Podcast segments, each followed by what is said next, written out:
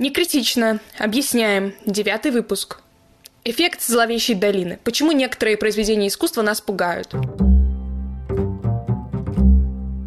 Здравствуйте, дорогие слушатели! Сегодня, через пару недель после Хэллоуина, мы решили поговорить немного про ужастики и вообще про все пугающее. Тема все-таки вечная и довольно интересная. Что же нас пугает? И главное, почему пугает? Зомби, слендермены, жуткие девочки из миллиона ремейков звонка. Насколько я помню, эта гипотеза была сформирована по отношению к роботам и андроидам, японским ученым и инженерам Масахира Мори в 70-х годах. Его теория объясняла, что люди положительно воспринимают все более похожих на человека роботов, но после определенного предела похожести, эти создания начинают вызывать у людей отторжение. Для того, чтобы понять это, Мори проводил опросы, на основе которых исследовала реакцию людей на внешний вид разных роботов. Сначала результаты показывали, что чем больше робот похож на человека, э, тем человеку казалось ну, более симпатично с ним взаимодействовать. Но впоследствии появилась э, определенная точка, можно сказать, критический момент когда схожесть становилась уже пугающей, то есть не казалась э, симпатичной респондентом. Неприятными роботами казались из-за каких-то мелких неточностей, которые, ну, вызывали чувство дискомфорта или страха. Например, какая-то там нарушенная мимика у роботов, э, точнее, ее по большей части отсутствие. Именно такие маленькие детали несмотря на просто стопроцентное подобие человеку, вызывало подсознательный страх у опрашиваемых. В конечном итоге в своем эссе об этом эффекте ученый пришел к выводу, что инженеры должны создавать робот не похожими на людей для того, чтобы не пугать человека подобием. Кстати, в нашем инстаграме вы можете увидеть пост, где будет показано, собственно, как эта точка выглядит и где она именно находится. Там мы приведем иллюстрации эмоциональной реакции человека в зависимости от человекоподобия наблюдаемого объекта и, собственно, вот разные примеры.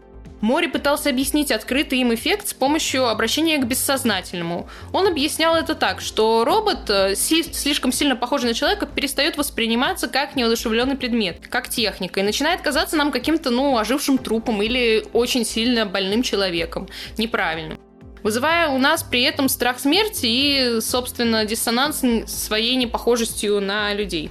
А, кстати, исследованиями подобного зловещей долине занимались и раньше. Примером можно назвать эссе психоаналитика Зигмунда Фрейда 1919 года. В нем он развивает идеи статьи психолога Эрнста Йенча, где анализируется рассказ Гофмана «Песочный человек», где была реалистичная кукла, вызывающая страх. Идея Фрейда заключается в том, что жуткое кажется нам жутким не от того, что оно нам незнакомо и пугает своей неизвестностью, а от того, что нам, наоборот, оно хорошо знакомо, но в нем есть некие отталкивающие свойства. Здесь, кстати, сразу встает проблема перевода. Фрейд использует слово «unheimlichkeit», что нельзя дословно перевести как «жуткое», что является заглавием эссе. А его вообще никак дословно на наш богатый и великий русский язык не перевести, лишь приблизительно. Это немецкое слово состоит, состоит из трех частей – «ан», Хаймлих и Кейт. Последний суффикс делает это слово именем существителем. Но важны здесь отрицание «ун» и корень «хейм», которое означает «близкое» или «родное». В этом слове как раз и отражена суть эссе Фрейда этот феномен. Нечто родное и привычное, которое на самом деле таковым не является. Это как раз и есть феномен зловещей долины. К этому Фрейд также приводит несколько примеров того, что может казаться нам жутким. Например, то, что имеет признаки неживого и наоборот. Неумышленное повторение, что можно назвать там блужданием в лесу, и когда вы видите одно и то же, одинаковые деревья, и понимаете, что вы заблудились. Также несбывающиеся предчувствия, магическое мышление, привычный порядок вещей, который идет не по плану. Примеры, например, оторванные руки, танцующие сами по себе ноги, что, собственно, в ужастиках, во всяких страшных рассказах нас, нас и пугает. Интересно, что блуждание в лесу, помноженное на Слендермена, это получается зловещая долина в квадрате, да? Унхайм легкает в квадрате. Ну, получается, что так. Ну, и этот феномен, он также подходит и для литературы, но вообще им можно пользоваться не только при создании роботов, но и для компьютерных игр, фильмов и анимации, как сейчас, собственно, рассказывала Алина. В последнем примере, особенно с детскими мультиками, это очень важно, так как искусственно созданные персонажи, которые должны нравиться зрителю, не должны быть чересчур похожи на человека, иначе они будут вызывать дискомфорт. Возможно, именно поэтому в мультиках люди часто изображаются очень гиперболизированными.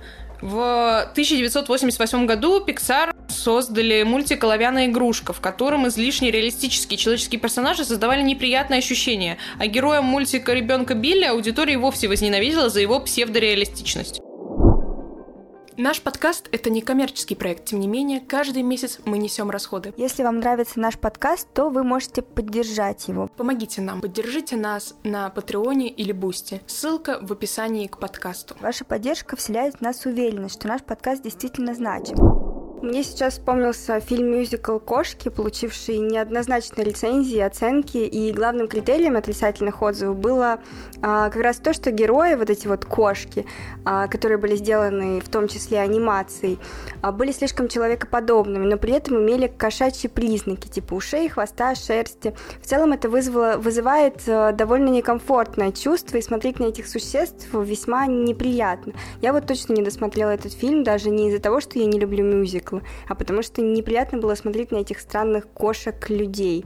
Возможно, именно здесь и сработал этот эффект зловещей долины, при котором была пройдена эта грань, до которой человекоподобие казалось симпатичным, а адское смешение кошачьих и человеческих признаков с явным уклоном к человеку превратило героев фильмов пугающих ни до людей, ни до кошек. Это, наверное, каждому по-разному, конечно, чувствуется, но мне кажется, здесь вполне можно усмотреть эффект зловещей долины. Ну, я думаю, чувствуется всем примерно одинаково, именно поэтому мюзикл получил такую плохую рецензию. Но давай уже, раз будем говорить про нелюбимые тобой мюзиклы, вспомним uh, мюзикл «Аннет», который вышел в сентябре этого года. И там тоже обыгрывается эффект «Зловещей долины», а как именно, я вам не скажу, иначе весь э, смысл, собственно, фильма потеряет э, свою соль, и это будет супер большой спойлер, но там тоже такой есть. И вообще, кинематограф очень любит играть на эффекте «Зловещей долины», особенно, конечно, конечно же, в хоррорах. Но если в случае с кошками, наверное, все произошло случайно, и авторы не планировали, ну, специально создавать таких страшных существ, то в ужастиков монстров, естественно, создают целенаправленно. Например, многие из нас боятся клоунов, и этому даже есть научное название – колорофобия. Она включена в неофициальный список специфических фобий. И сразу здесь мы все вспоминаем Стивена Кинга, его роман «Оно» и экранизации этого романа. И вообще, клоунские костюмы обычно преувеличивают черты лица человека и некоторые части тел. Кроме того, клоуны обычно преувеличивают и эмоции. Они могут быть чересчур веселыми или чересчур грустными, что также влияет на их восприятие. Да, клоун из последней экранизации «Оно» действительно был довольно довольно страшным, выглядел неестественно, и сыгравший его актер постарался на славу. Ну, здесь еще давайте вспомним сразу Слендермена, про которого уже говорили, про блуждание в лесу, девочку из звонка и тысячи ремейков этого звонка, собственно, и другие фильмы, где создатели играют на этом эффекте, создавая человекоподобных монстров. Можно даже добавить, что этот эффект успешно используется и при создании компьютерных игр для разработки монстров.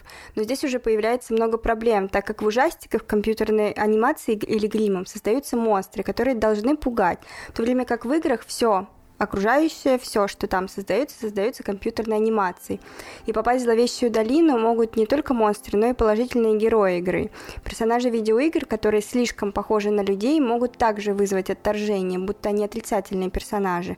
С другой стороны, иногда в играх этот эффект и не замечается, возможно, просто потому что, в отличие от столкновения с роботом в реальной жизни, где он нам покажется выбивающимся из привычного мира, при столкновении с ним в игре мы не будем реагировать так же активно, так как мы уже привыкли к компьютерной графике и ее особенностям, и здесь этот эффект не будет работать так же успешно, как в кино или в жизни.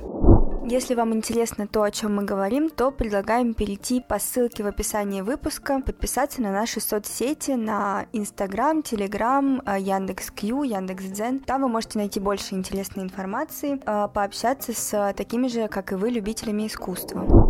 Что же касается живописи, тут можно привести пример с роботами. Работы, где художники создают реалистичных роботов, кажутся нам довольно страшными и неприятными. А если говорить прямо вот о живописи живописи, то можно привести в пример жуткие работы Фрэнсиса Бэкона. Это, конечно, не совсем зловещая долина, но что-то около. Мы смотрим на странные кровавые куски мяса, извивающиеся, кричащие, смутно напоминающие человеческое, и, собственно, из-за этого слегка так это душевно агонизируем. Зловещая долина сочетает в себе желание внимательно посмотреть, что, блин, происходит, потому что это любопытно, и желание отвергнуть объект как нечто пугающее. Надеемся, что наш подкаст не обладает эффектом зловещей долины. Поэтому будем рады вашим сердечкам и отзывам, равно как и подпискам на нас в соцсетях. Оставайтесь в курсе актуальных новостей мира и искусства. Пока! thank you